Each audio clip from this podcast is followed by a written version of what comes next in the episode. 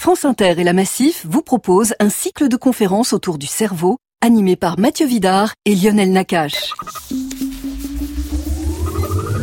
Bonjour à toutes et à tous, c'était le 18 avril dernier, en direct du studio 104 de la Maison de la Radio et dans plus de 130 salles de cinéma en France, notre dernière conférence de notre cycle sur le cerveau. Toute cette année, avec le neurologue Lionel Nakache, nous avons exploré les mécanismes du cerveau pour évoquer trois thèmes, la mémoire, l'attention et la concentration et le sommeil. Et c'est justement cette dernière thématique que vous allez suivre dans un instant avec les invités qui nous ont rejoints sur scène. Que se passe-t-il quand nous dormons au plus profond de notre cerveau? Sont les effets de notre sommeil sur la mémoire, comment expliquer les dysfonctionnements qui viennent troubler notre sommeil. Les sciences du cerveau peuvent nous aider à mieux dormir. C'est ce que vous allez découvrir tout de suite avec ce podcast. Alors bon voyage dans les secrets de notre sommeil.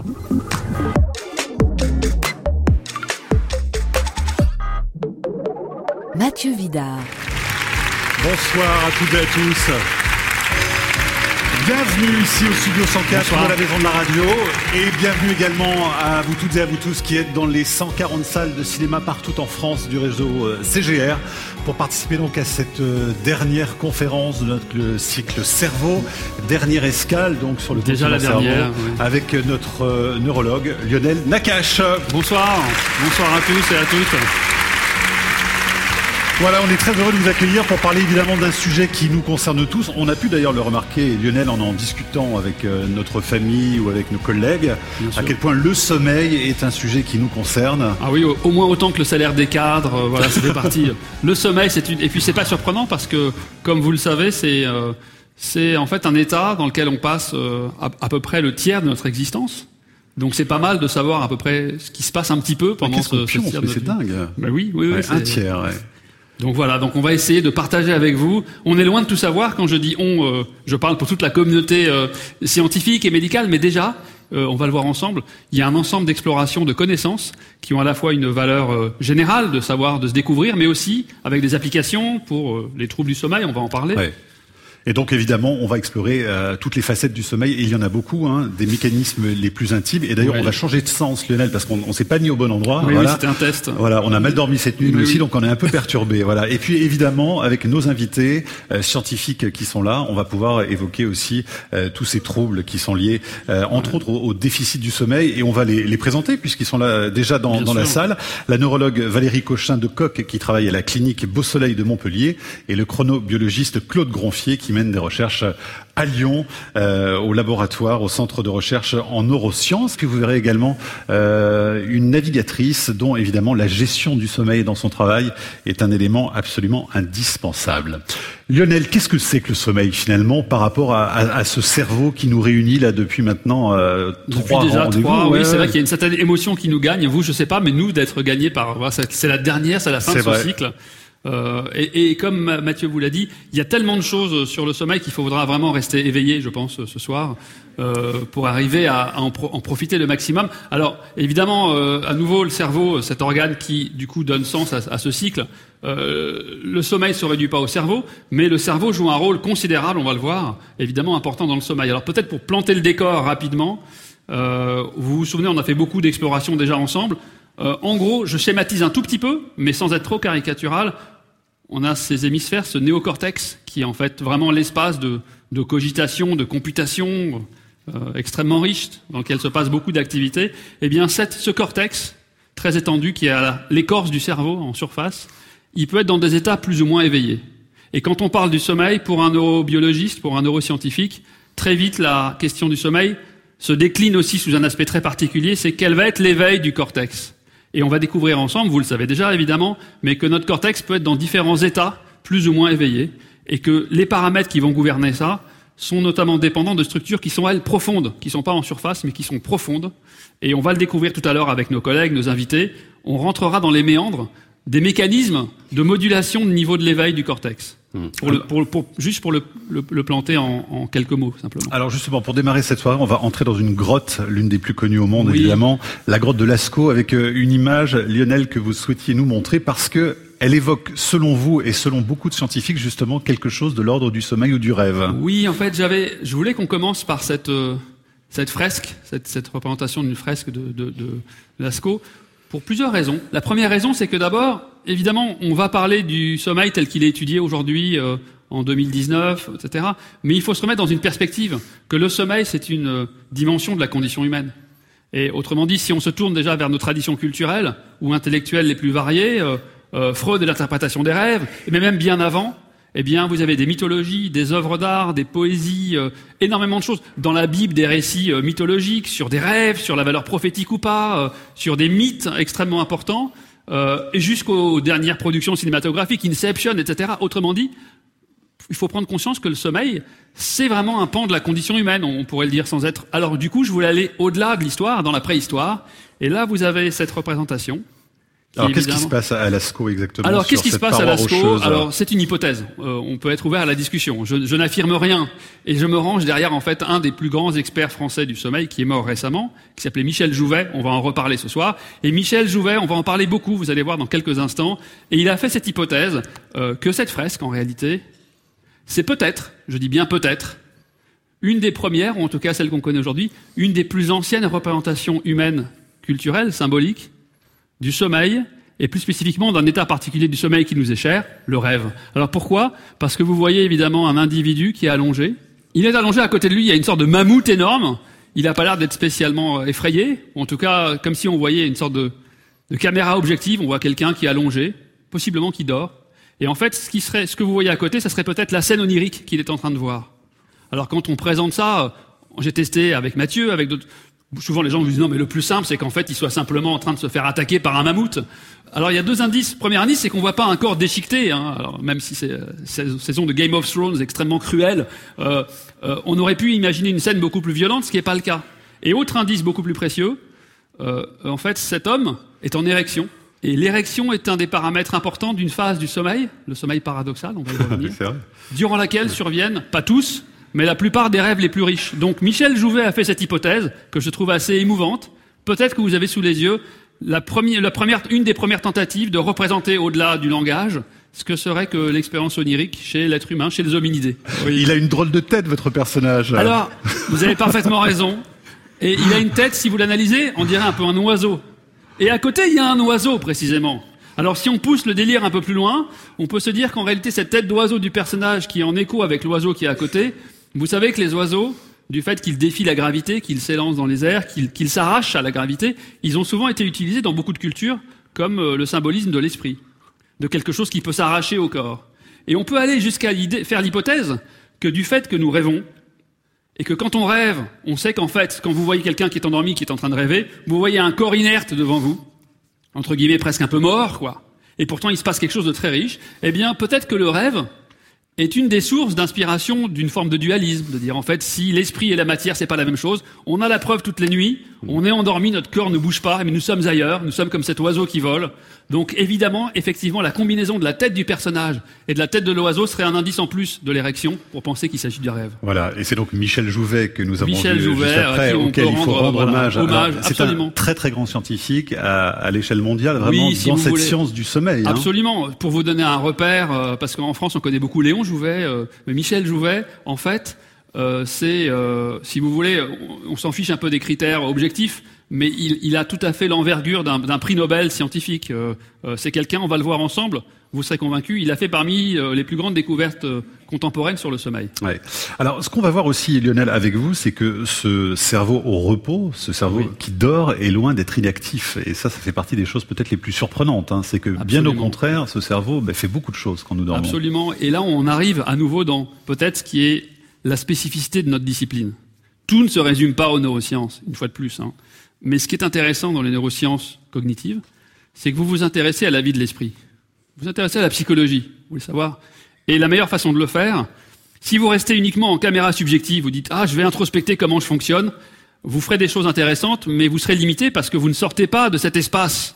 Donc la façon de travailler, c'est effectivement de demander aux gens ce qu'ils pensent, ce qu'ils vivent en première personne, mais de confronter ça avec l'observation du fonctionnement du cerveau. Alors justement, comment ça s'étudie ça en, en, laboratoire Alors eh bien, le sommeil euh... Eh bien, de manière extrêmement simple, quelqu'un va s'allonger dans un lit, on va le voir tout à l'heure aussi pour les applications cliniques. Vous vous allongez dans un lit, vous allez commencer doucement à tomber dans les bras de Morphée, à passer par les différents stades du sommeil qu'on va voir ensemble. Mais pour savoir ce qui se passe, eh bien, on va vous euh, barder de capteurs. On va enregistrer l'activité de votre cortex en posant des électrodes ce qu'on appelle un électroencéphalogramme, qui est un examen assez ancien mais très précieux. On va enregistrer l'activité de vos muscles. On va étudier les mouvements de vos yeux. On va étudier votre respiration, votre activité cardiaque. Et aujourd'hui, on peut aller plus loin en utilisant de l'imagerie cérébrale fonctionnelle type IRM ou autre. Et en mettant en relation ces marqueurs d'activité cérébrale avec ce que vous êtes en train de vivre, on va pouvoir décrypter et corréler ces différents états mentaux, conscients ou pas, avec ce qui se passe dans votre cerveau. Et effectivement, comme vous l'avez parfaitement dit, un des messages clés, c'est que votre cerveau n'est jamais au repos comme vous voulez être subjectivement, par exemple, pendant un espace de sommeil profond. Tout à l'heure. Alors, on va voir un, un, schéma, justement, un tableau oui. qui va nous présenter, vous allez le décrypter pour nous, parce qu'évidemment, on l'a vu comme ça, c'est un petit peu incompréhensible, mais il décrit extrêmement bien toutes ces différentes étapes qui euh, illustrent notre sommeil. Absolument. Il est là, alors peut-être que je vais prendre... Euh, voilà. C'est vrai que c'est pas le, le, plus beau des, des schémas, hein, mais alors vous avez en fait, c'est important de passer trois minutes pour que vous ayez ça en tête. Euh, pour vraiment parce qu'on va ensuite en permanence pendant toute la soirée faire des, des, appels à cette structure. Donc ce que vous avez ici, c'est une nuit de sommeil. Donc vous avez, vous voyez, vous avez les heures en abscisse, 23 heures, minuit, 1 heure, etc., jusqu'à 6 heures du matin.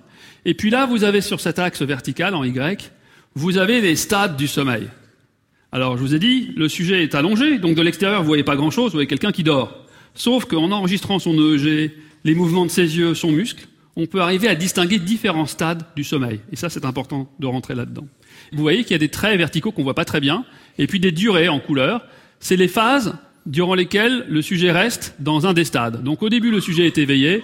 Vers 23h05, il va passer en sommeil léger, et puis en sommeil léger mais un peu plus profond, qu'on appelle stade 2.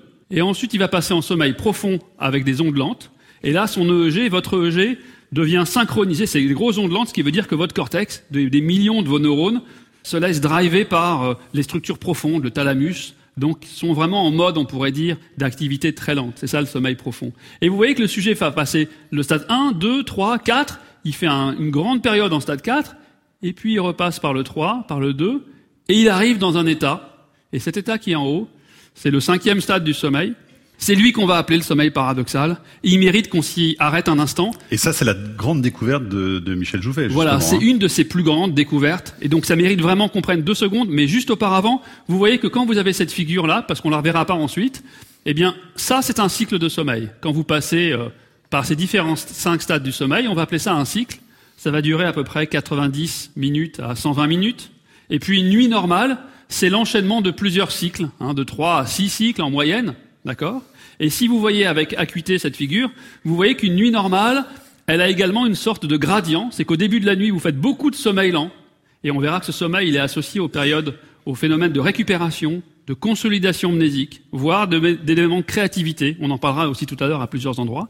Et puis, au fil de la nuit, vous voyez que le sommeil paradoxal, qui à nouveau n'est pas la seule période des rêves, mais c'est la période durant laquelle les rêves sont les plus riches, les plus vivides, eh bien, cette période de sommeil paradoxal, elle va croître. Autrement dit, on fait les rêves les plus vifs et les plus abondants en fin de nuit, au petit matin, juste avant de se réveiller. Ça, vous pouvez garder en tête, c'est une nuit normale. Oui, c'est la nuit idéale un petit peu en fait. C'est la hein. nuit idéale. Sur quelqu'un qui dormirait vraiment normalement. Exactement. Alors justement, s'il y a interruption du sommeil, est-ce que le cycle reprend depuis le début ou pas, Lionel? Alors ça dépend. Et là, il faut rentrer dans le détail de à quelle période on a été réveillé, parce qu'effectivement, pour savoir ce qui se passe d'un point de vue psychologique, la meilleure des méthodes, c'est que vous voyez qu'un sujet est dans tel stade, eh bien vous le réveillez et vous lui demandez à quoi il pense. Et donc si vous a rien, il dit bon rendormez-vous.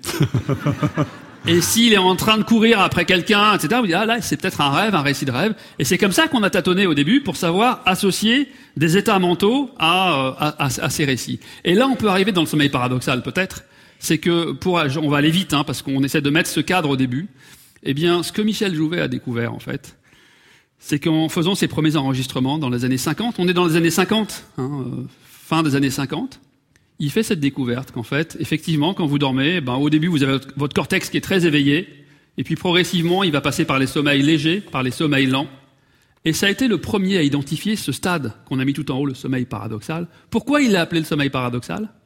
Parce que le paradoxe qu'il avait sous les yeux, c'est que le sujet a l'air de l'extérieur totalement endormi, son cerveau vient de passer par les phases de sommeil les plus profondes, et pourtant de manière assez rapide, assez soudaine, son cortex retrouve un état d'éveil qui est quasiment comparable à celui que vous avez maintenant ou que vous devriez avoir maintenant quand on est éveillé. Donc c'est-à-dire que le corps est quasiment paralysé alors exactement. C'est presque une paralysie. Voilà. Alors en fait, première chose, c'est qu'il est dit, on va appeler ça le sommeil paradoxal. Le paradoxe, comment le sujet a l'air conscient alors qu'il est inerte. C'est ça le paradoxe qu'il faut résoudre. Et effectivement, comme il y a tous ces capteurs, on s'est rendu compte également que les sujets sont paralysés. Nous sommes paralysés pendant cette période et nos yeux bougent.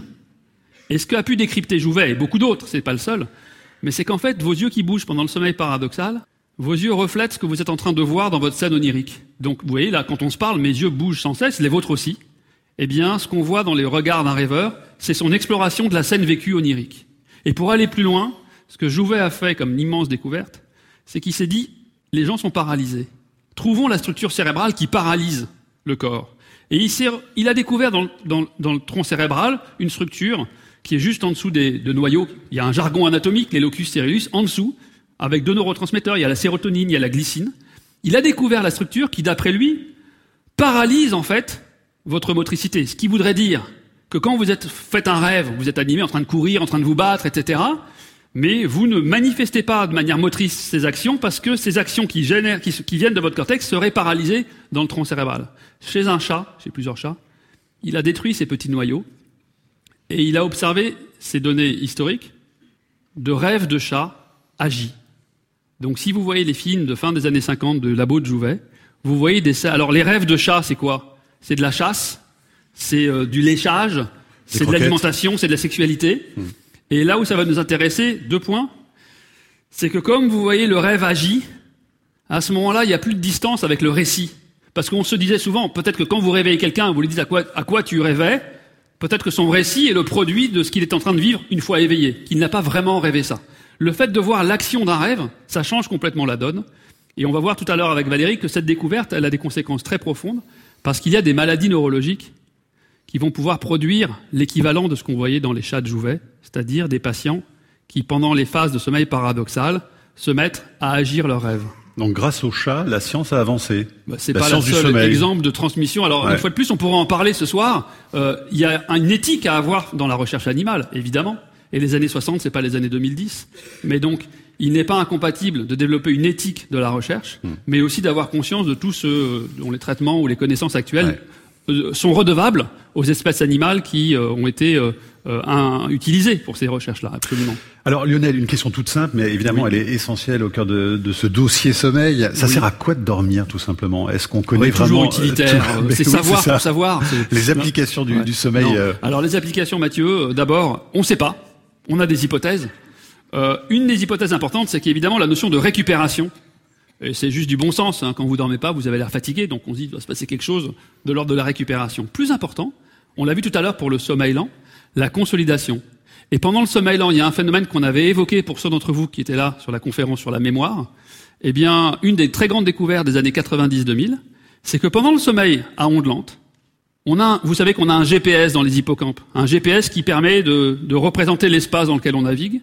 Et ce GPS, son activité sert non seulement à savoir où vous êtes, mais à vous identifier spatialement quand vous êtes en train de vivre ce que vous êtes en train de vivre. Eh bien, pendant le sommeil profond, on a découvert par hasard qu'alors que vous êtes profondément endormi, votre GPS se rallume et rejoue vos trajectoires de la journée passée des centaines ou des milliers de fois. Et comme en plus il ne faut pas bouger votre graisse, vos muscles, ça va très vite, c'est accéléré comme un film accéléré fois 100. Et ce qu'on a découvert, c'est que ces phases de replay, de rejouer, jouent un rôle fondamental non seulement pour vous souvenir des trajectoires que vous avez empruntées la veille, mais aussi et surtout pour vous souvenir de ce que vous avez vécu la veille. Donc une des fonctions du sommeil, la mémoire. Ouais, mais la mémoire des lieux, donc euh, en particulier, pas uniquement la mémoire des, des, déplacements. Non, c'est aussi la mémoire de ce que vous avez vécu quand vous étiez dans ces lieux. Autrement dit, c'est la mémoire des épisodes de votre vie. Et donc, il y a une conséquence, par exemple, dans l'éducation en général, mais pour tout le monde. Si vous dormez mal, vous aurez du mal à mémoriser euh, quoi que ce soit, un apprentissage, une connaissance, une expérience vécue. Donc, la récupération, la consolidation de la mémoire. Il y a également la créativité. Euh, il y a des phénomènes de créativité dont on aura l'occasion de, de, de reparler. Et puis peut-être un mot, si on a encore le temps. Euh, vous savez qu'un des thèmes culturels les plus anciens, et vous pouvez trouver ce livre de Calderon, qui est de, du XVIIe siècle, espagnol, qui s'appelle La vie est un songe, et qui repose de manière narrative, dans un, une sorte de tragédie, la question suivante. Comment savoir, Mathieu, si ce que nous sommes en train de vivre, vous et moi, c'est un rêve de quelqu'un d'autre, peut-être d'ailleurs que nous, ou c'est notre vie? Est-ce que nous sommes éveillés ou est-ce que nous rêvons? Face à cette immense question euh, à laquelle on n'a pas de réponse, on a des éléments de réponse. Je vous en donne un ou deux pour vous donner des recherches contemporaines sur le rêve. Si pendant que nous discutons ce soir avec vous, je discute avec Mathieu, et euh, dans cinq secondes, Mathieu se transforme en jeune femme, et que cet amphithéâtre se transforme en bord de mer, eh bien, dans la vraie vie, comme ce soir, et c'est pour ça que je sais que je ne rêve pas, euh, je me dis, il y a un truc. Il y a eu... Euh, Radio France a des moyens d'effets spéciaux considérables. il y a quelque chose. Mais la nuit, quand vous vivez la même chose, et j'ai pris cet exemple parce qu'un des phénomènes auxquels nous sommes exposés durant la nuit, c'est que dans nos rêves, on n'a aucun problème à accepter des changements d'identité d'un individu ou des changements de lieu. Ça survient quasiment chez tous les rêveurs. Et ça, ça ne suscite pas chez nous, en tant que rêveurs, dans notre état de conscience de rêveur, de surprise, ou de doute, ou de scepticisme sauf dans des cas particuliers. Et donc, une des différences, c'est qu'on n'a pas le même esprit critique quand on rêve et quand on est éveillé, et on commence à mieux comprendre ça parce que je vous ai dit que pendant le rêve, le cortex est éveillé, mais il y a des régions du cortex, notamment en avant de la tête, le cortex préfrontal, euh, qui sont néanmoins pas si éveillées que ça. Donc on commence un, des objectifs des chercheurs sur le rêve, dont je ne suis pas, mais en cherchant sur la conscience, évidemment les travaux du rêve m'intéressent, euh, c'est de comprendre comment dans un rêve, on accepte de tenir pour argent comptant des choses qu'on critiquerait aisément. Et là, il y a toute une piste de travaux. Je donne un dernier exemple. On a des collègues, euh, Schwartz et Mackay, qui ont proposé cette chose-là, sans faire d'IRM au début, simplement en, écoutant des récits de rêveurs. Je vous ai donné l'exemple de ce, qu'on on appelle ça en neuropsychologie le syndrome de Fregoli. Fregoli, c'était un grand transformiste, un illusionniste qui était italien, qui a vécu à Paris fin 19e, à l'Olympia, il se produisait, etc. Et au cours d'une soirée, il prenait l'apparence de 100 personnages différents. D'accord? Donc ce qu'on appelle le frégoli en neuropsychologie, c'est pas cette référence culturelle sympathique, c'est un patient qui vous dit euh, il y a 100 personnes différentes, mais ce sont toutes les mêmes. Euh, eh bien dans le rêve, on est souvent en proie à un certain nombre de frégolies. Eh bien un des points, Schwartz et Mackey proposent que pendant le sommeil, nos régions cérébrales, l'une après l'autre, nos régions, passent en jachère. Pendant qu'un réseau, par exemple, de l'identification des visages passe en jachère, marche un peu moins bien, vous vous transformez pendant cette durée en un patient neuropsychologique qui a un certain nombre de frégolies. Donc l'idée explorée, c'est une hypothèse intéressante, c'est que peut-être que la variété des états dans lesquels nous sommes quand nous rêvons reflèterait des sortes de patients virtuels que nous sommes au cours de cette mise en jachère dynamique et mouvante des différents réseaux cérébraux. On peut parler d'ailleurs aujourd'hui d'une vraie science du rêve, euh, Lionel? Ah oui, oui, il y a une science du rêve, et d'ailleurs, du coup, il y, a, il y, a, des congrès sur le rêve, il y a des journaux sur le rêve, il y a des, des crédits de recherche sur le rêve, donc tous les marqueurs objectifs sont là on peut parler d'une science du rêve. On a déjà vu des, des, des, rêves véritablement ou ça c'est encore un, un graal qu'on n'a pas pu atteindre? Ah, C'est un. Ce serait extraordinaire de pouvoir vraiment avoir le film d'un rêve. Le film d'un rêve. On commence. Il y a des comme éléments. l'image du trou noir quasiment. Hein. C'est quelque chose. Euh, Alors on peut dire déjà que par l'aspect moteur, on a déjà la sortie motrice d'un rêve, de voir déjà une. C'est quand même assez euh, assez euh, fascinant. On en parlera tout à l'heure avec Valérie, de voir en fait, de voir des, dans des laboratoires de, de sommeil, de voir des, des rêves agis par des rêveurs et de savoir qu'à un moment donné, je me souviens d'un patient qui était euh, colonel et qui passait son, son bataillon en euh, voilà, qui, qui, qui, passait dans chaque chaque soldat, etc. Qui, qui avait les gestes, il marche pas en vrai, hein, mais dans son lit avec les, avec les mains, etc., avec la tête, ou bien quelqu'un qui fume une cigarette virtuelle. Euh, donc ça déjà. Alors ensuite, ce que vous dites, c'est plus difficile, mais il y a des, des, des éléments de plus en plus euh, probants. C'est de rentrer cette fois-ci dans la mécanique interne des représentations cérébrales. Autrement dit, si vous savez identifier euh, un réseau de perception d'un visage, est-ce que, vous pouvez faire le pari? Faire le pari pour nous, ça veut dire être meilleur que le hasard, même si c'est que de 1%, pour dire si on arrive à, non pas à décoder vraiment un rêve, mais à savoir si à, ce moment-là, le contenu mental du rêveur, c'est plutôt euh, un bâtiment, c'est plutôt un visage. Euh, donc c'est une voie de recherche, absolument. Le rêve, on le voit... Tout à l'heure, je l'ai juste rapidement mentionné parce que je savais qu'on allait pouvoir en parler ensemble. Mais, joue un rôle important dans la créativité. Voilà, maintenant celui que nous allons euh, accueillir mène des recherches dans une discipline qui s'appelle la chronobiologie. Alors vous en avez peut-être euh, entendu parler. C'est une science euh, donc du sommeil qui essaie de comprendre en particulier notre horloge interne. Je demande de l'accueillir. C'est le chercheur Claude Gronfier. Voilà, bonsoir Claude. Bonsoir Claude. Voilà, Claude Gronfier, neurobiologiste et spécialiste des rythmes biologiques et du sommeil à l'INSAM de Lyon, euh, dans ce nouveau centre de recherche en, neurosciences d'ailleurs, euh, qui est ouvert il n'y a pas très longtemps. Alors qu'est-ce que c'est exactement que la chronobiologie? On va voir que ça nous concerne, alors là, tous les jours aussi. Alors la chronobiologie, c'est l'étude des rythmes biologiques. Et euh, alors, on, a déjà évoqué un tout petit peu la, rythmicité du sommeil. Le sommeil survient la nuit. Et pourquoi la nuit et pas le jour? Bah Parce qu'on est des animaux diurnes. Et euh, notre environnement va permettre à notre horloge biologique, finalement, de faire émerger le sommeil pendant la nuit et pas pendant le jour. Certains individus vont avoir des troubles de l'horloge et vont avoir beaucoup de mal à dormir la nuit. On va en parler tout à l'heure, j'imagine, avec Valérie. Ils vont avoir des insomnies. D'autres vont chercher à dormir le matin, par exemple, ceux qui travaillent la nuit.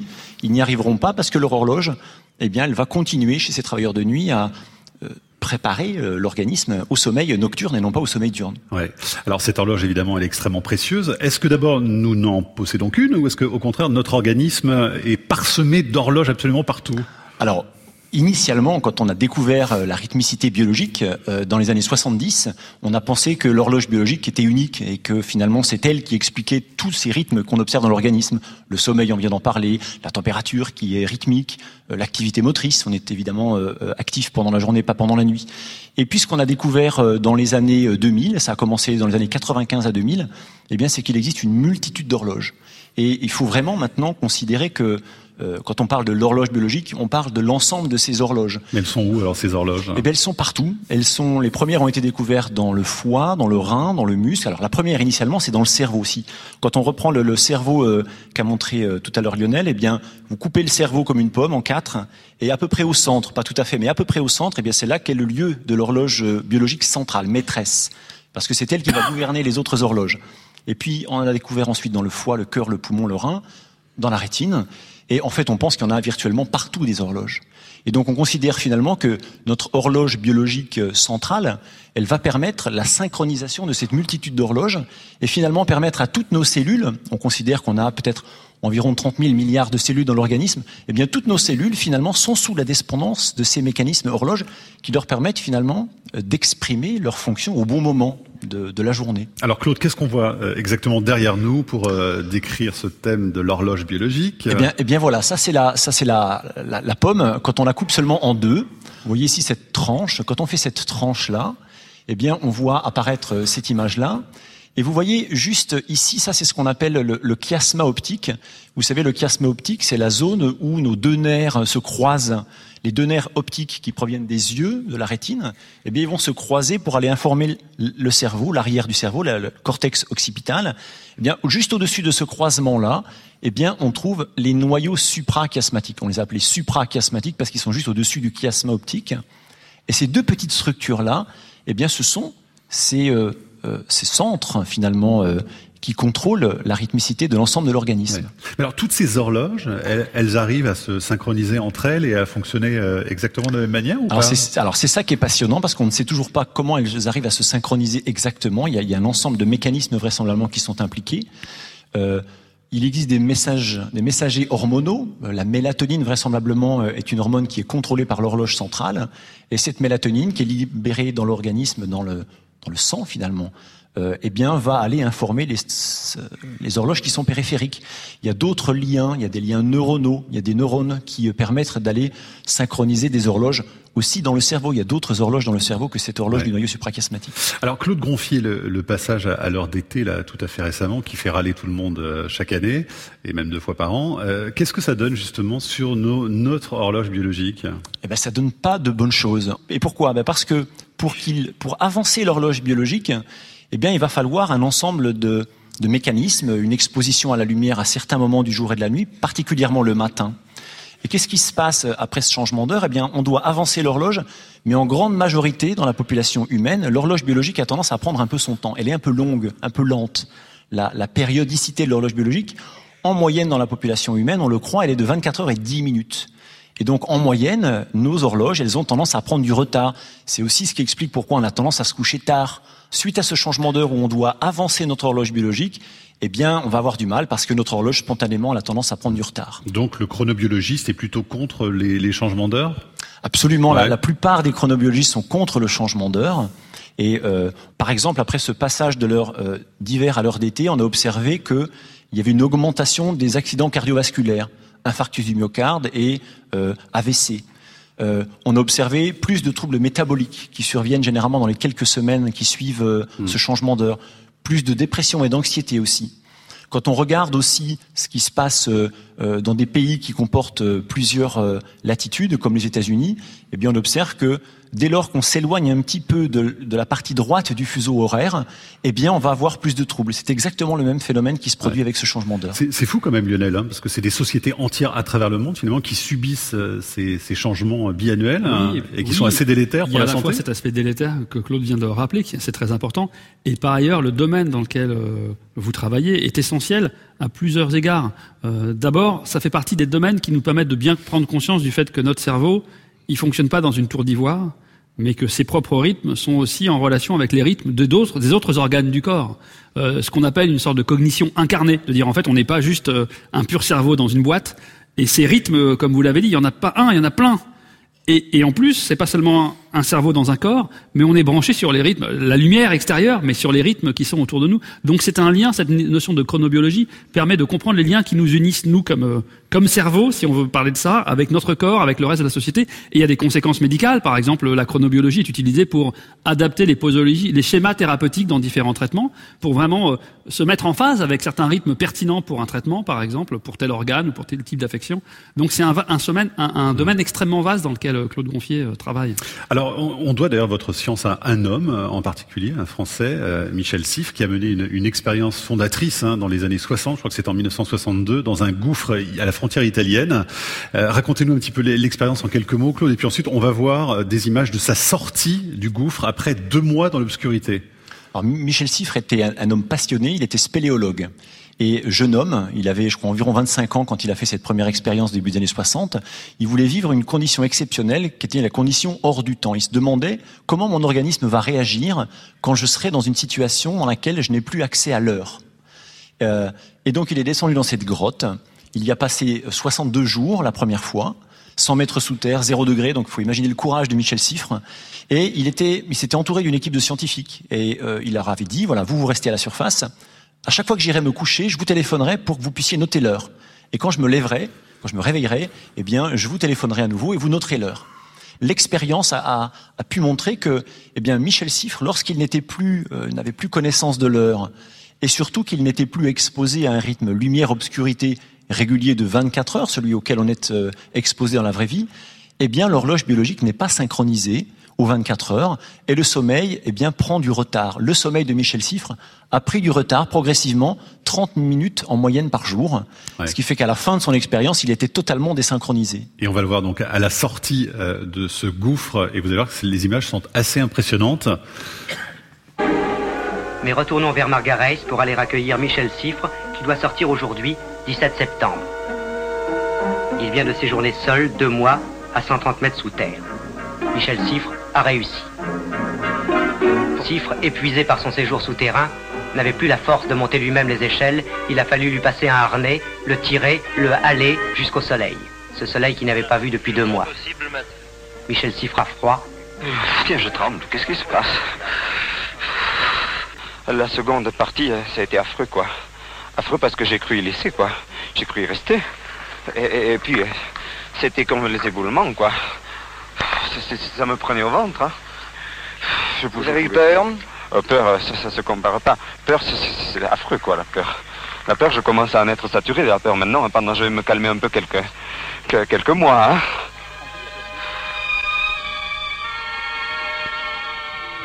Voilà, Michel Siffre en 1962, expérience très importante pour la science parce que c'est grâce à lui qu'on a compris finalement cette euh, régularité de, 24 heures du C'est ça, c'est de l'horloge. Ça, fait partie des, quelques expériences qui ont permis de voir que dans des situations où on n'est pas exposé à la lumière de manière régulière, eh bien notre horloge biologique prend le relais, elle prend le dessus en quelque sorte, elle exprime sa propre vitesse et si on est un couche-tard lève-tard, eh bien le, le, le rythme veille-sommeil va se retarder. Si on est au contraire un couche-tôt lève-tôt, le rythme veille-sommeil va s'avancer progressivement. Ouais, donc il y a ces fameux rythmes circadiens. hein, c'est ça dont il s'agit, euh, Lionel. Oui, tout à fait. Et puis ça, ça illustre bien aussi quelque chose, c'est qu'en science, euh, quand on arrive à faire de la science euh, utile, on est souvent dans des situations extrêmes. Alors ça, soit, soit c'est une situation extrême intellectuelle dans un laboratoire tranquille, soit dans une grotte. Ça veut dire, mais à chaque fois derrière, il y a posé une question. Et certaines comme celle-ci, c'est de se dire, mais qu'est-ce qui se passe si je me déconnecte du temps? Et c'est donc grâce à lui que vous êtes chronobiologiste, euh, Claude Gronfier, hein, justement. On lui doit vraiment cette, cette, discipline. Il y a eu un prix Nobel aussi, hein, Lionel, pour ah les, rythmes circadiens, il y a, très peu de temps. Ou très peu de temps. Ouais. 2017. 2017, exactement. C'est une équipe américaine, je crois, qui a été récompensée pour cela. Sur les mécanismes exacts, hein, c'est ça C'est ça, sur les gènes, ce qu'on appelle maintenant les gènes horloges. C'est eux qui les ont découverts. Ouais.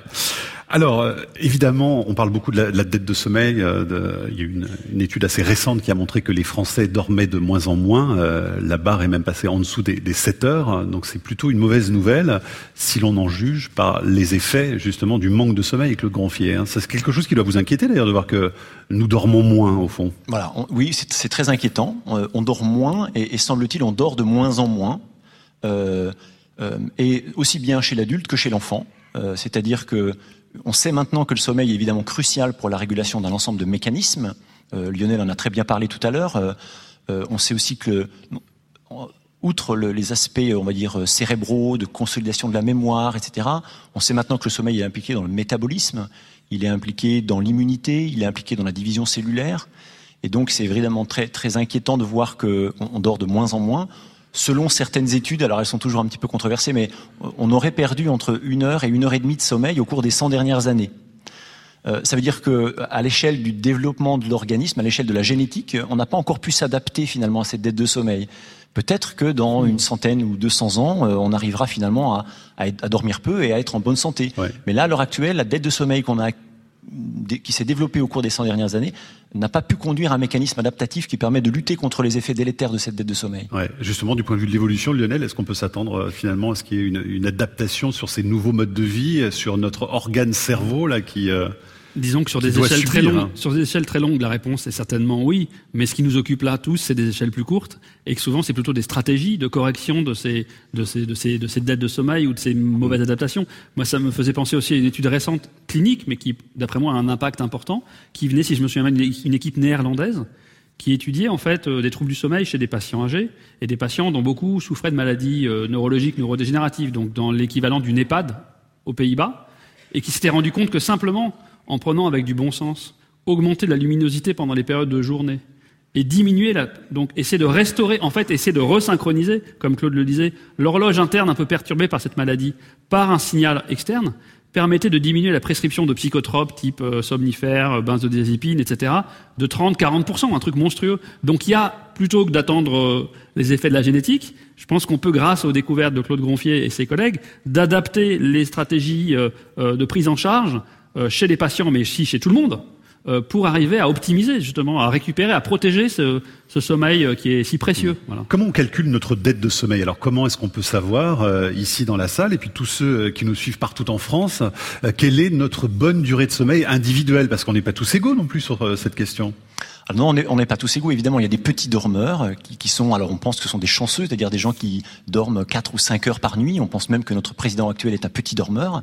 Et puis il y a des grands dormeurs, et souvent ils sont moins à l'aise parce qu'ils n'osent pas nous dire euh, combien d'heures ils dorment, et eux ont besoin de 9 heures ou 10 heures de sommeil. C'est euh, Les gens dorment en moyenne aux environs de, de 8 heures par nuit en semaine, ce qui avait été montré par l'Institut national du sommeil et de la vigilance, qui tous les ans fait une enquête, en, sommeil, les, en semaine, les Français dorment un peu moins de 7 heures, comme vous l'avez dit Mathieu, oui. Euh, alors que pendant le week-end, ils dorment en, environ 8 heures.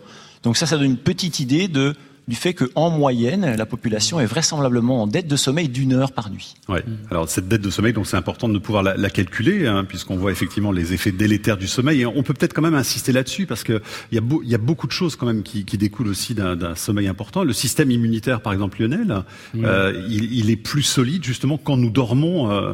Oui, c'est ce que Claude rappelait. Il y a évidemment, vraiment, c'est cette, cette découverte majeure, je pense que de cette multiplicité des rythmes. C'est-à-dire qu'en fait, à la limite, chaque groupe de cellules dans le corps a son, son rythme. Elle va, elle va pas l'imposer, mais elle va être en, entrer en résonance avec les rythmes de ses voisins, des autres organes. Et cette construction complexe, cette horloge complexe, euh, ces horloges, en fait, euh, effectivement, elles sont précieuses. Il faut les, les, les protéger. Alors voilà, ensuite ça peut conduire à des, des, des décisions démagogiques, vive la sieste. Euh, oui. Voilà, mais je pense qu'il faut prendre très au sérieux le sommeil. Mais parlons de la sieste d'ailleurs, ça nous intéresse absolument, Claude Gronfier, euh, parce qu'évidemment ça fait toujours sourire, surtout dans nos cultures où c'est assez mal vu de, de faire la sieste, euh, et pourtant euh, on, on, nous conseille de, de, de pouvoir le faire justement. Alors oui, la, la sieste, on, on, devrait tous avoir la possibilité de, de, faire la sieste, et surtout on devrait tous se dire que la sieste c'est quelque chose de bien effectivement, comme vous l'avez dit, c'est souvent mal vu dans nos cultures. Ça n'est pas mal vu du tout dès qu'on descend euh, en Espagne, au Portugal ou dans les pays plus au sud. parce que c'est mal vu parce qu'on a la sensation encore de nos jours, et j'espère que les, la conférence aujourd'hui va participer euh, à la diffusion de cette information. Le sommeil est très important.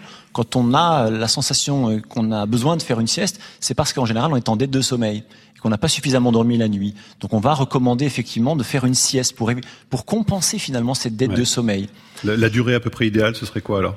Alors ça, c'est une question importante. La durée idéale, ça n'est pas, ça n'est pas une durée longue. C'est entre 20 et 30 minutes maximum. Mhm. Et pourquoi? Bah Parce que si on fait une sieste plus longue, on va entrer dans les stades de sommeil que décrivait Lionel tout à l'heure, c'est-à-dire du sommeil lent, profond, duquel il est difficile de sortir, d'émerger en étant en forme. Généralement, les gens qui font des siestes longues, 45 minutes, une heure ou deux heures, quand ils sortent, ils sont moins à l'aise qu'avant de dormir. Donc ces gens-là, généralement, ne font pas la sieste. Il faut faire des siestes courtes et pas trop tard non plus. Ça, c'est mm. important pour la bonne synchronisation de l'horloge. C'est des siestes qui sont généralement en début d'après-midi, pas trop tard. Pourquoi? Bah Parce que euh, si on va se coucher trop tard, qu'on fait une sieste trop tardivement, on aura beaucoup de mal à s'endormir le soir qui va suivre. Donc là, on risque de créer un décalage finalement du sommeil, et ce sera négatif. Alors euh, Claude, je pense qu'il faut préparer psychologiquement euh, la salle et nos amis également dans les salles de cinéma parce qu'on va lâcher probablement l'information la plus impopulaire de la soirée parce qu'une euh, étude scientifique récente, on en a parlé d'ailleurs sur France Inter cette semaine, indique que la grasse matinée ne sert à rien et que pire, elle est mauvaise pour la santé. Bam c'est vrai que ça, c'est assez terrible. Dit comme ça, c'est en effet ah assez terrible. Non, mais c'est vrai. C'est ce que l'étude a montré. C'est ce que l'étude a montré. C'est ce que l'étude a montré. Voilà. C'est l'étude. Ils, sont sérieux ces chercheurs là ou pas? Ils sont très sérieux. Ouais. Ils sont très sérieux. Ce sont des gens très bien. Euh, c'est le groupe de, de Ken Wright. Euh, ils ont publié dans une grande revue. Hein. Grande revue, Current Biology. Ken Wright euh, à Boulder dans le Colorado. Il a, il a effectivement fait une étude dans laquelle il a voulu tester l'idée que quand on dort peu pendant la semaine, eh bien, euh, qu'est-ce qui se passe si on dort peu à nouveau pendant le week-end qui suit?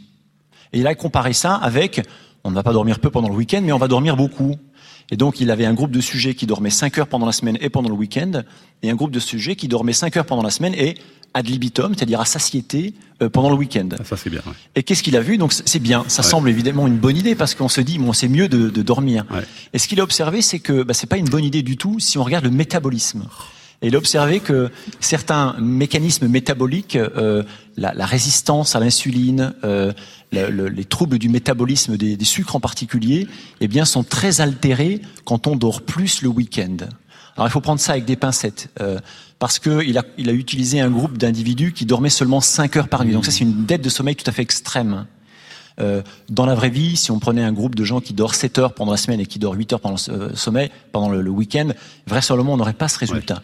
Mais en tout cas, ça montre que ça n'est pas aussi simple que ça. Donc il y a des effets sur le métabolisme, mais euh, l'étude n'a étudié que ça d'ailleurs. Hein. Elle mériterait d'être euh, réitérée, voilà, réitérée avec, d'autres critères. Hein. Voilà, par exemple l'humeur, la cognition. Mmh. vraisemblablement, les résultats, enfin, pourraient être en tout cas différents. Et est-ce qu'en vécu subjectif, les gens avaient l'impression de bénéficier de ce un peu comme Mathieu Exactement. C'est effectivement ça, c'est un point important. C'est euh, euh, si on dort un peu plus, en général, on se sent mieux. Mhm.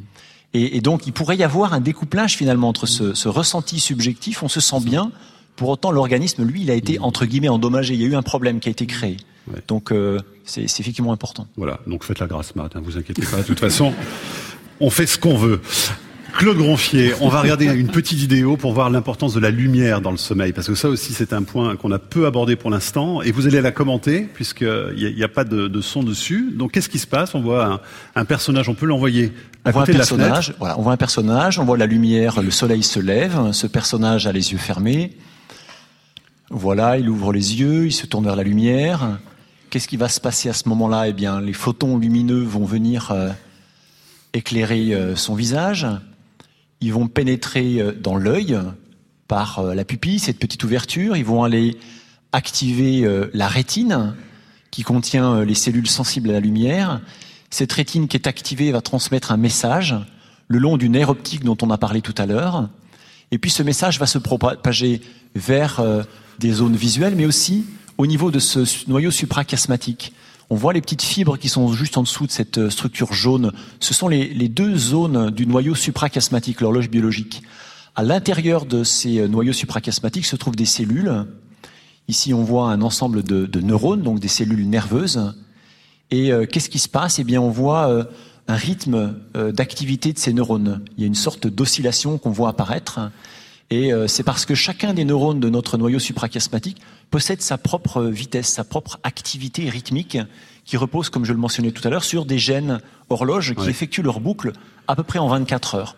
Et ce qui est passionnant, c'est que ces neurones vont réussir à se synchroniser entre eux. Ouais. Et la lumière, c'est absolument euh, indispensable dans, dans tout ce fonctionnement, hein, Lionel. Hein. Dans ce système-là, c'est vraiment le, le drive, l'agent dont les variations vont guider ces variations du noyau suprachiasmatique et qui va du coup entraîner avec une interaction avec une autre structure qu'on appelle l'épiphyse, la glande pinale, cette synthèse de mélatonine euh, qui va du coup donner ce que Claude rappelait, le rythme principal euh, qui vient du cerveau mais drivé euh, par la lumière. Et quand il n'y a pas de lumière, eh bien ce système-là est sur ce, son rythme interne. En fait. Alors justement, Claude Gonfier, ce sera ma dernière question. Est-ce qu'il faut dormir dans l'obscurité la plus totale ou au contraire, est-ce qu'il faut laisser entrer la lumière dans, dans la pièce?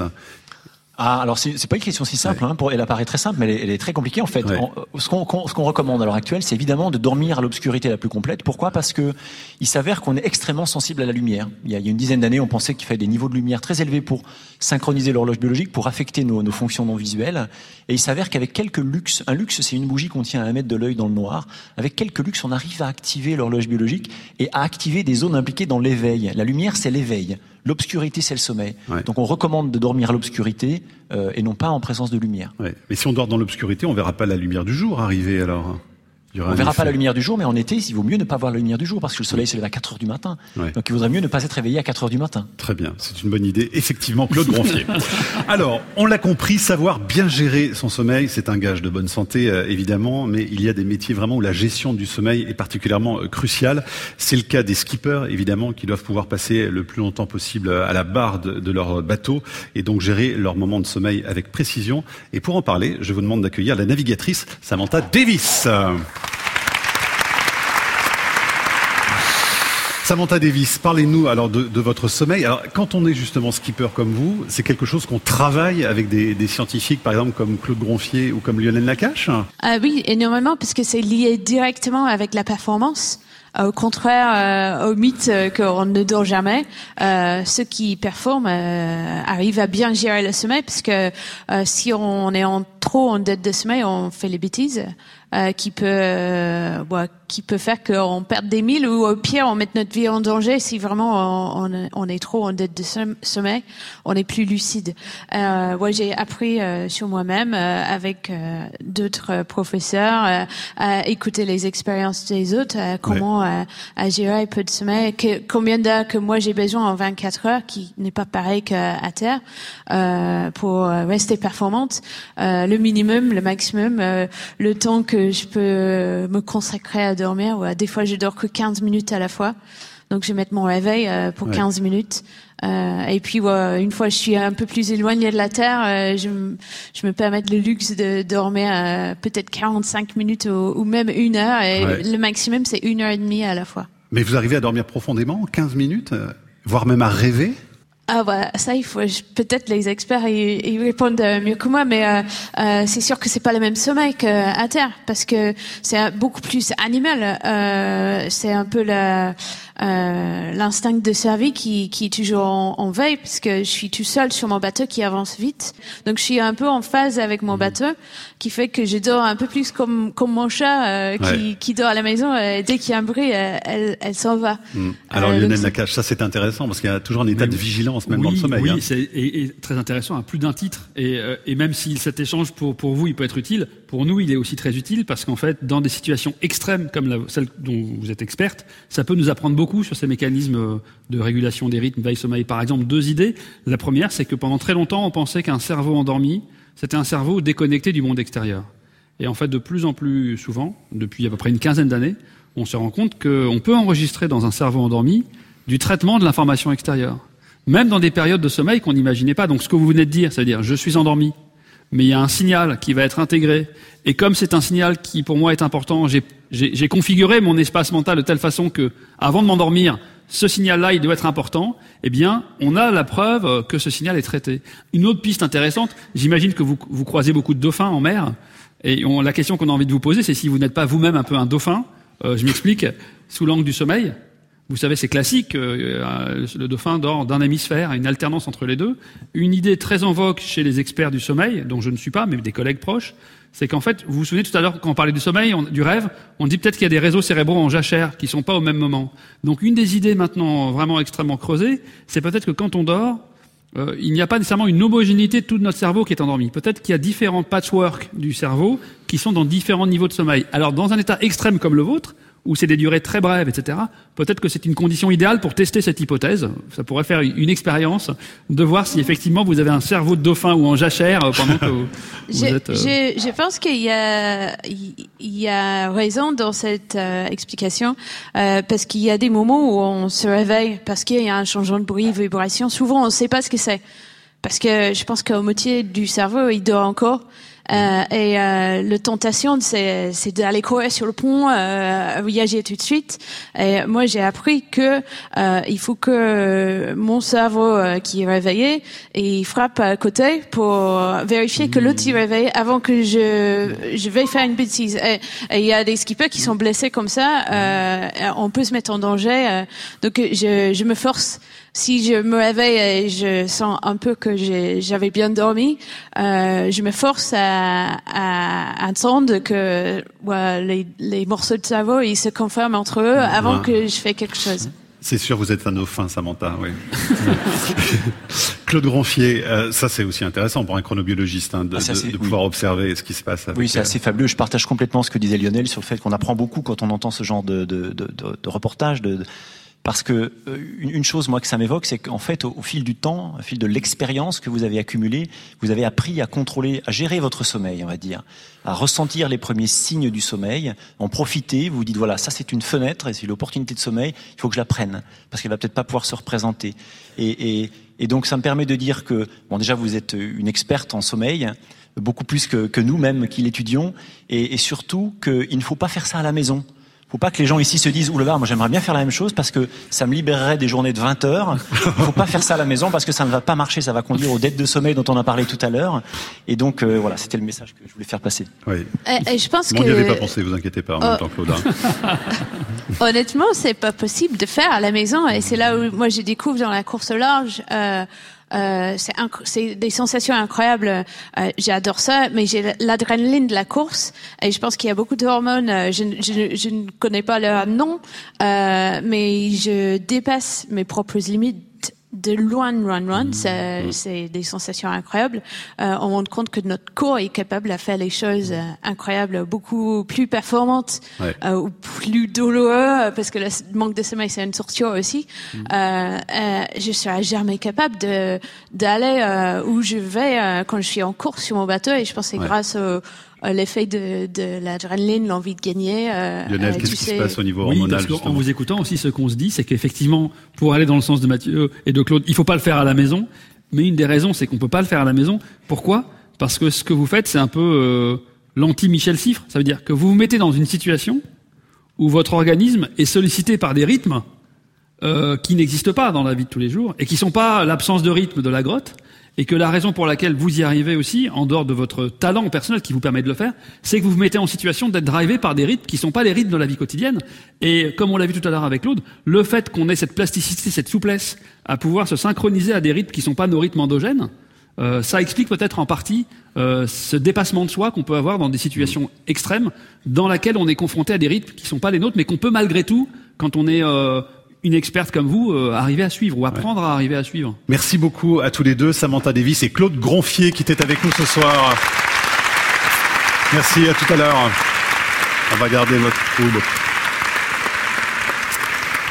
Voilà Lionel, avant d'accueillir notre euh, dernier invité, euh, on voit cette, euh, ce problème de santé publique quand même, hein, qui est devenu la, la, plainte de sommeil, parce qu'on peut parler de, de dette de sommeil, mais il y a une plainte de sommeil aussi. hein. Et ça, les, les, les, patients en témoignent énormément, bien sûr. Oui, à la fois ils en témoignent énormément, et effectivement, il y a sans doute des facteurs à la fois d'environnement. Nos environnements sont changés, sont beaucoup plus bruyants, et puis de rythme de vie, comme on l'évoquait, euh, qui, qui rendent ça compliqué. Et puis par ailleurs, sous un angle médical ou, neurologique ou psychiatrique, souvent aussi le médecin doit aller lui-même à la recherche d'un éventuel problème de sommeil chez quelqu'un qui n'en a pas immédiatement conscience et qui ne le formule pas. Donc il arrive par exemple de, et c'est des, des, bons scénarios, de quelqu'un qui vient voir parce qu'il s'inquiète pour sa mémoire, et vous découvrez que son problème de mémoire, ce n'est pas le début d'une maladie euh, euh, catastrophique, c'est un problème de sommeil qui peut être réglé. Donc je dirais que c'est les deux, les deux côtés. Les gens s'en plaignent beaucoup et presque pas assez. C'est-à-dire que parfois c'est à vous de penser au sommeil là où le sommeil ne s'invite pas. Euh, et on l'a vu tout à l'heure, des aspects immunitaires. Donc c'est un sujet central en, en, bien-être et en médecine, bien sûr. Alors les troubles du sommeil, on va en parler tout de suite avec notre prochain invité. Ils sont nombreux. On a envie évidemment de connaître les, les mécanismes. On est la recherche également sur, sur, les pathologies et puis les conseils concrets pour pouvoir euh, y remédier. Et c'est ce que nous allons voir donc avec Valérie Cohen de Coq. Bonjour, bonsoir à vous.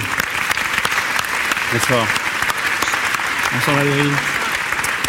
Voilà, Valérie Cochin de Coq, vous êtes neurologue à la clinique Beau Soleil de Montpellier et docteur en, neurosciences et vous êtes euh, rattaché à un laboratoire Euromov à Montpellier, euh, c'est ça?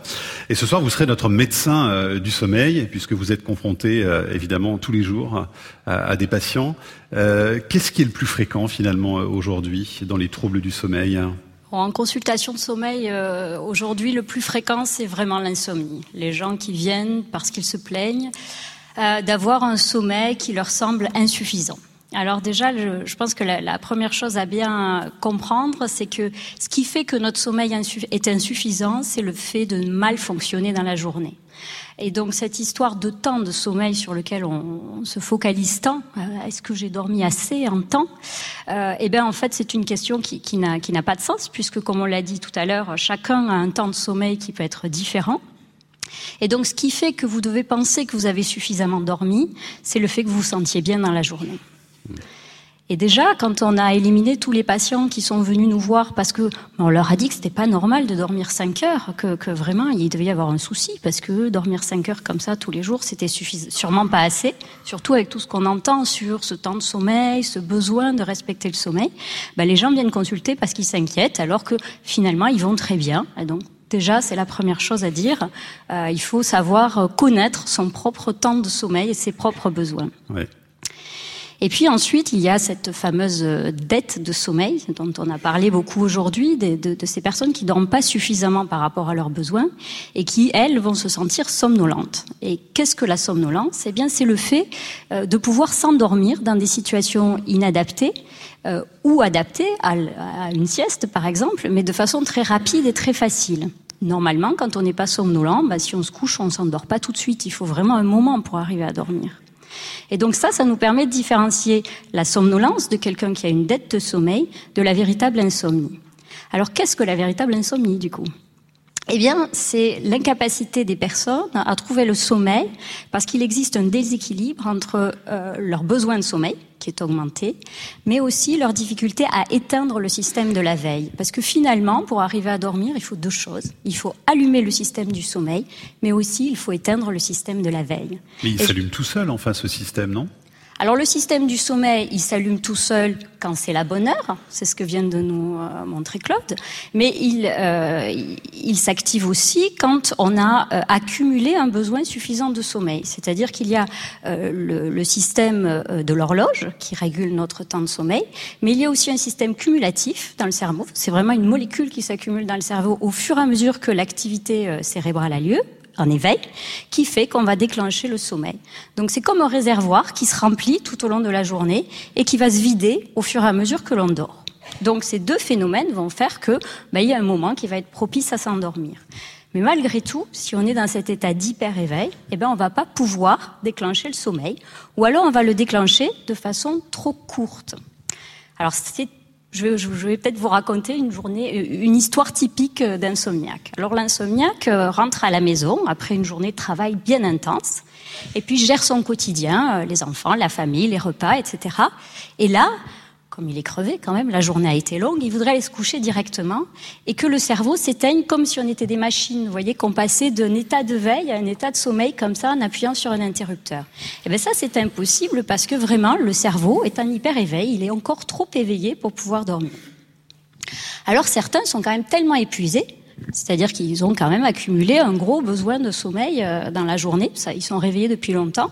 Et donc, ben, même s'ils sont en hyper éveil, le cumul de besoins de sommeil est tel qu'ils vont s'endormir. Alors ils vont s'endormir vite, mais ils vont dormir deux ou trois heures. et puis 2 heures du matin, ça y est, c'est le réveil, on attend, on est énervé, on n'arrive pas à se rendormir, on regarde l'heure. Alors ça, ça nous énerve encore plus parce que c'est deux heures et ça, c'est mmh. l'heure. Ah, quand je me réveille à deux heures, je me rendors pas. Et donc là, euh, s'enclenche un système qui aggrave cet hyper-éveil et qui fait qu'au lieu d'être à nouveau dans un état favorable au sommeil, eh ben, on est dans cet hyper-éveil et il n'y a pas moyen de se rendormir. Ouais. Donc là, Lionel, on voit la dualité avec le cerveau, hein, finalement, dans, dans, ce que vient de nous décrire Valérie. Hein. Oui, et on voit, permanent. Et on voit euh, aussi déjà l'intérêt aussi de disposer euh, d'experts du sommeil clinique, parce que derrière quelque chose qui peut se manifester comme une sorte de plainte à peu près en surface qui est la même.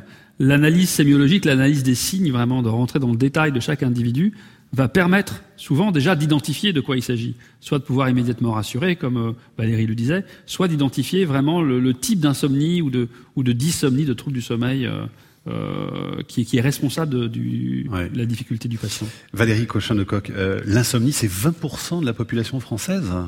Oui. Presque un quart de la population?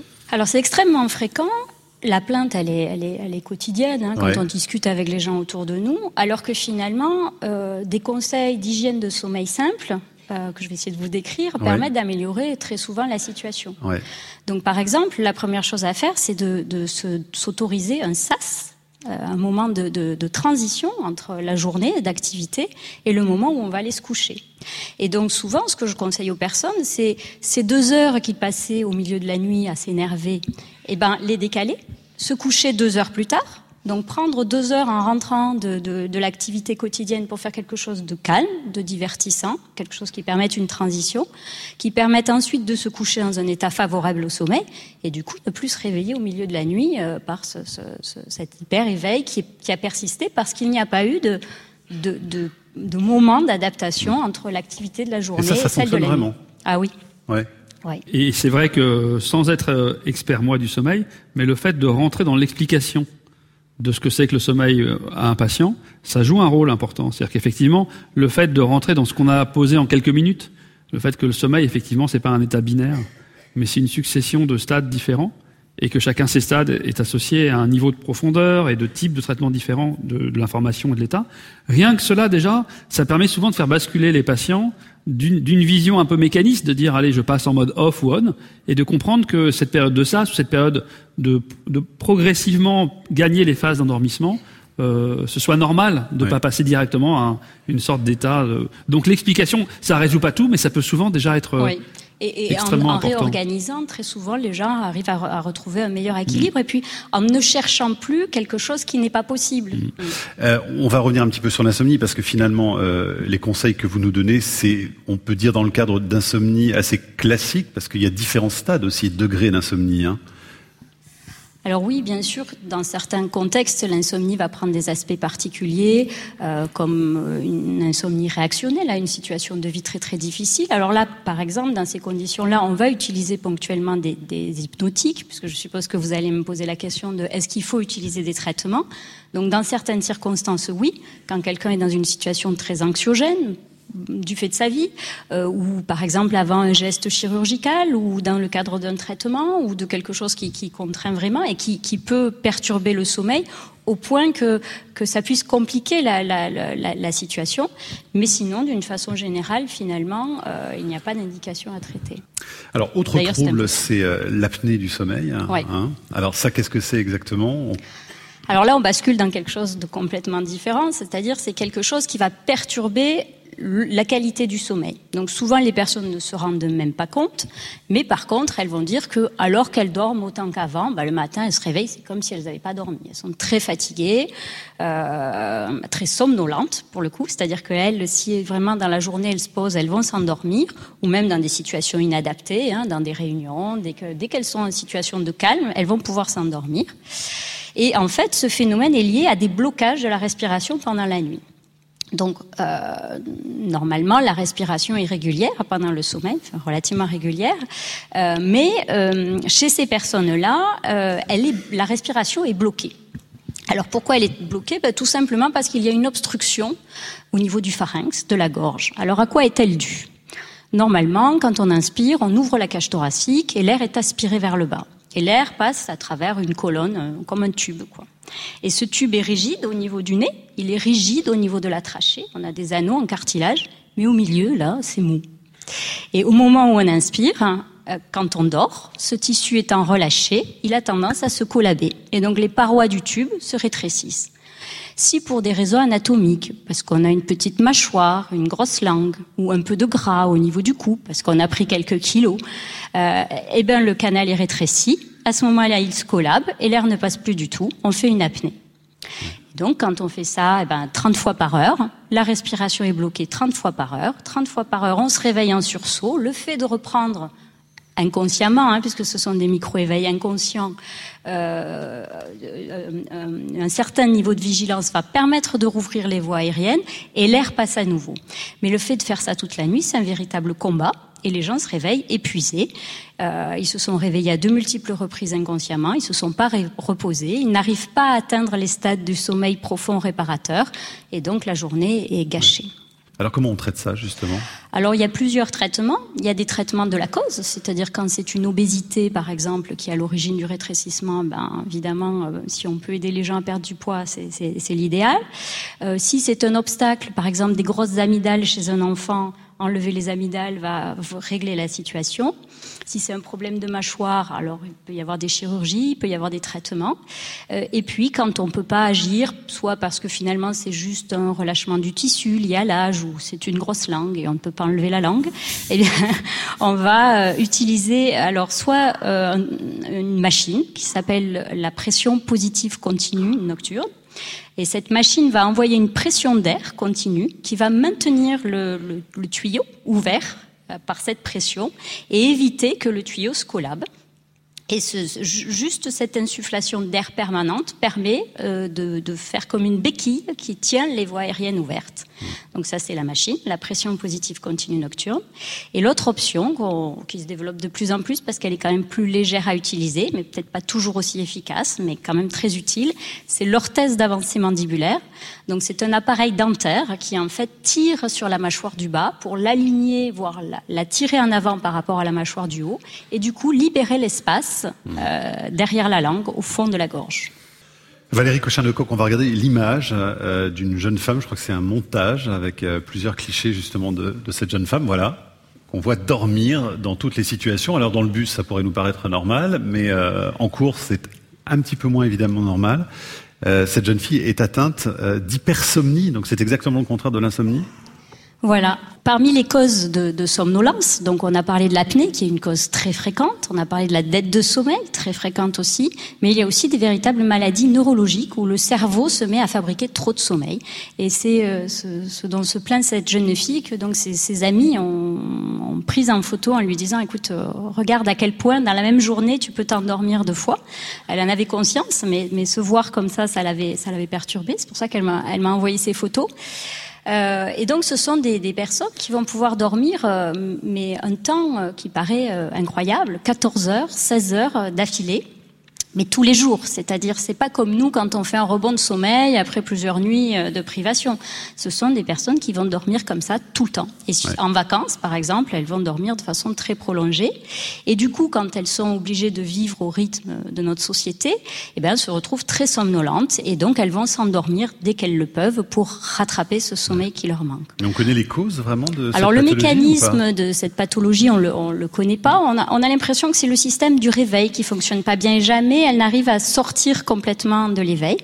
Et puis des études toutes récentes viennent de montrer qu'il y aurait un hypofonctionnement, un éveil de, ces personnes-là, comme si elles n'arrivaient pas à se réveiller complètement euh, dans certaines régions du cerveau. Mais on arrive à, traiter les personnes quand même oui. Avec de bons résultats En général, euh, on a de très bons résultats. Alors justement, il y a pareil un internaute, Michel, qui, qui demande quelle est l'origine de la narcolepsie exactement. Est-ce qu'elle est fréquente? Est-ce que c'est une maladie là aussi? Alors la narcolepsie, c'est l'autre grande forme d'hypersomnie, plus fréquente que l'hypersomnie idiopathique. On a commencé par elle parce qu'on avait cette jeune femme, mais elle, est, plus fréquente.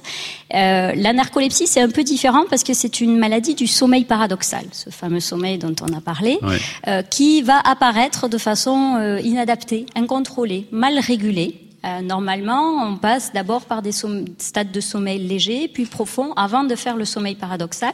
Et ces patients-là, eux, arrivent à passer directement au sommeil paradoxal.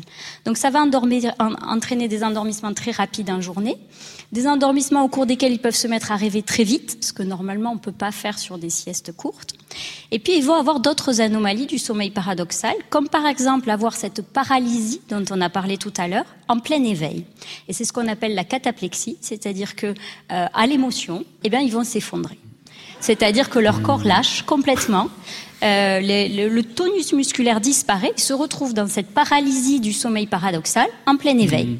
Donc ils sont complètement réveillés, mais ils s'effondrent. J'avais le souvenir d'un d'un adolescent en fait qui, qui, avait identifié que son professeur était narcoleptique et que le voir rire donc quand son prof essayait de l'engueuler il se mettait à rire devant lui et puis une cataplexie. Ça c'est très bon à savoir effectivement. Mais c'est des histoires comme ça qu'on voit euh, Jeanne nous avait écrit également pour nous dire mon fils de 10 ans est parfois somnambule. Est-ce qu'il existe des facteurs provoquant le somnambulisme? Est-ce vraiment dangereux de réveiller un somnambule? Alors là, on est dans une autre catégorie de troubles voilà. Donc on a parlé des insomnies, on a parlé des hypersomnies, et maintenant on va parler des parasomnies. Alors les parasomnies, ce sont ces manifestations motrices, comportementales qui surviennent pendant le sommeil et qui ne sont pas normales, quoique très fréquentes, par exemple pour le somnambulisme, en particulier chez l'enfant. Alors qu'est-ce que c'est le somnambulisme? La définition, c'est la capacité de déambuler en dormant. Euh, donc ce sont le plus souvent des enfants qu'on retrouve assis euh, devant la télé, la télé éteinte euh, au milieu de, du salon. On ne sait pas comment ils sont arrivés là, ou qui déambulent dans la maison. Ce sont les, les, les choses qu'on nous raconte le plus souvent. Mais en fait, ça peut prendre des aspects beaucoup plus complexes, euh, puisque on peut ouvrir la porte, on peut prendre une douche, on peut se maquiller, se préparer, et certains sont même arrivés à conduire des voitures. Et j'ai une patiente qui m'a raconté s'être réveillée à 4 heures du matin en pyjama, assise à son bureau, euh, réalisant qu'elle était venue en voiture, qu'elle avait été capable d'ouvrir le portail du bureau qui apparemment faisait énormément de bruit et ça, elle ne comprenait pas comment elle avait pu faire ça. Et elle avait conduit et elle était là et... Mais c'est très dangereux quand même. Alors. La, la grâce matinée, le somnambulisme, Mathieu, vous avez... Je suis troublé. Alors, c'est exceptionnel, évidemment, que ça prenne des proportions aussi, aussi importantes. Le plus souvent, ce sont des déambulations calmes dans la maison. C'est très fréquent chez l'enfant. Et en général, si on lui conseille gentiment d'aller se coucher, il va se recoucher. Maintenant, est-ce qu'il faut le réveiller? Alors... Le plus souvent, ça n'a aucun intérêt, puisque finalement, il va se rendormir. Maintenant, s'il est en train d'enjamber la balustrade, il ne faut pas hésiter. Très bien. Et surtout si euh, la voiture est pas loin à Et là, on a besoin d'un expert du sommeil. Et donc, en fait, le somnambule, qu'est-ce qu'il fait? Il active certaines régions de son cerveau, mais par contre, il n'a pas forcément réveillé les régions qui sont responsables du jugement. Donc, sauter par la fenêtre, pourquoi pas? Euh, La mémoire. Et donc, le lendemain, il se rappellera pas du tout ce qu'il a fait. Voilà. Donc, encore un exemple de ces éveils dissociés dont on a parlé. Et le dernier exemple, si vous voulez. Hein, on va regarder voilà ce monsieur qui dort avec des capteurs. Donc c'est un patient dans, un, dans le laboratoire du sommeil. Et la nuit qui précède, enfin la, journée qui précède, il a regardé un film de kung-fu. Et il m'a dit avoir rêvé de kung-fu. Donc ce patient, il est capable de faire les gestes qu'il est en train de rêver. Euh, c'est ce qu'on appelle le trouble du comportement en sommeil paradoxal. Donc comme euh, on vous l'a dit plusieurs fois aujourd'hui, quand on est en sommeil paradoxal, on est paralysé. Et normalement, on ne peut pas bouger. Et chez ces personnes-là, ben, la motricité est restaurée. Ils sont capables de faire les gestes qu'ils sont en train de rêver. Et là, vous venez de voir son rêve en temps réel, finalement, tel qu'il se passe à ce moment-là dans son cerveau. Or, ce mécanisme euh, est étonnant parce que euh, on s'est rendu compte, quand on a suivi dans le temps les personnes qui présentaient ces troubles-là, que dans les années qui suivaient, ils tendaient à développer des maladies neurodégénératives et en particulier la maladie de Parkinson.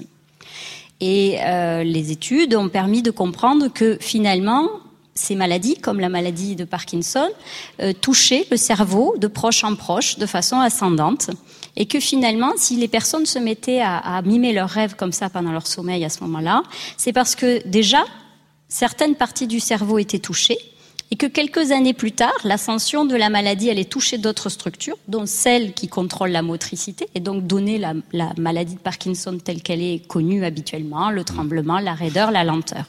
Et donc finalement, ce phénomène est un indice d'une probable future maladie de Parkinson ou apparenté. Hmm. Après, il y a de nombreux diagnostics différentiels. Hein. On peut se hmm. tromper. Euh, des apnées peuvent déclencher des choses qui hmm. ressemblent à ça. Euh, on peut rester somnambule en vieillissant, même si c'est une maladie de l'enfance. Donc, enfin, un phénomène lié à l'enfance, on pourrait dire même. Donc, euh, je pense qu'il faut être alerté, mais qu'il ne faut pas s'inquiéter trop non plus. Il faut, il faut consulter. Pourquoi il faut consulter ben Parce qu'on pense dans les années à venir avoir des traitements qui bloqueront l'évolution de la maladie de Parkinson. Donc du coup, ces personnes qui ont ça, eh ben, peut-être qu'on va arriver à les traiter avant même qu'elles aient la maladie. Et ça, c'est un vrai espoir. Merci beaucoup en tout cas Valérie Cochin de Coq. On a fait un tour d'horizon. Il y a beaucoup d'autres troubles. Là. Merci en tout cas à vous. Merci infiniment. Merci. À tout à l'heure. Voilà Lionel. La fin de cette conférence va bientôt arriver. Et c'est vous qui allez conclure, Lionel. On voit à quel point justement euh, ce thème est, protéiforme. Il y a énormément de choses entre la recherche justement et la partie clinique.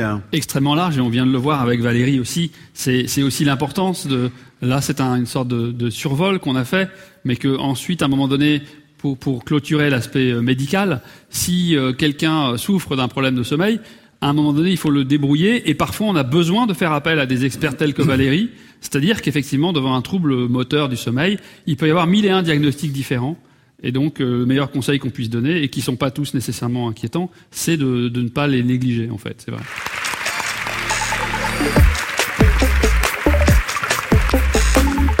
Voilà, ainsi s'achève ce cycle de conférences sur le cerveau que nous avons eu le plaisir de vous présenter tout au long de cette année avec le neurologue Lionel Nakache. L'année prochaine, France Inter vous proposera un nouveau cycle sur la planète qui sera présenté par Denis Chessou, Ali Rébéi et votre serviteur.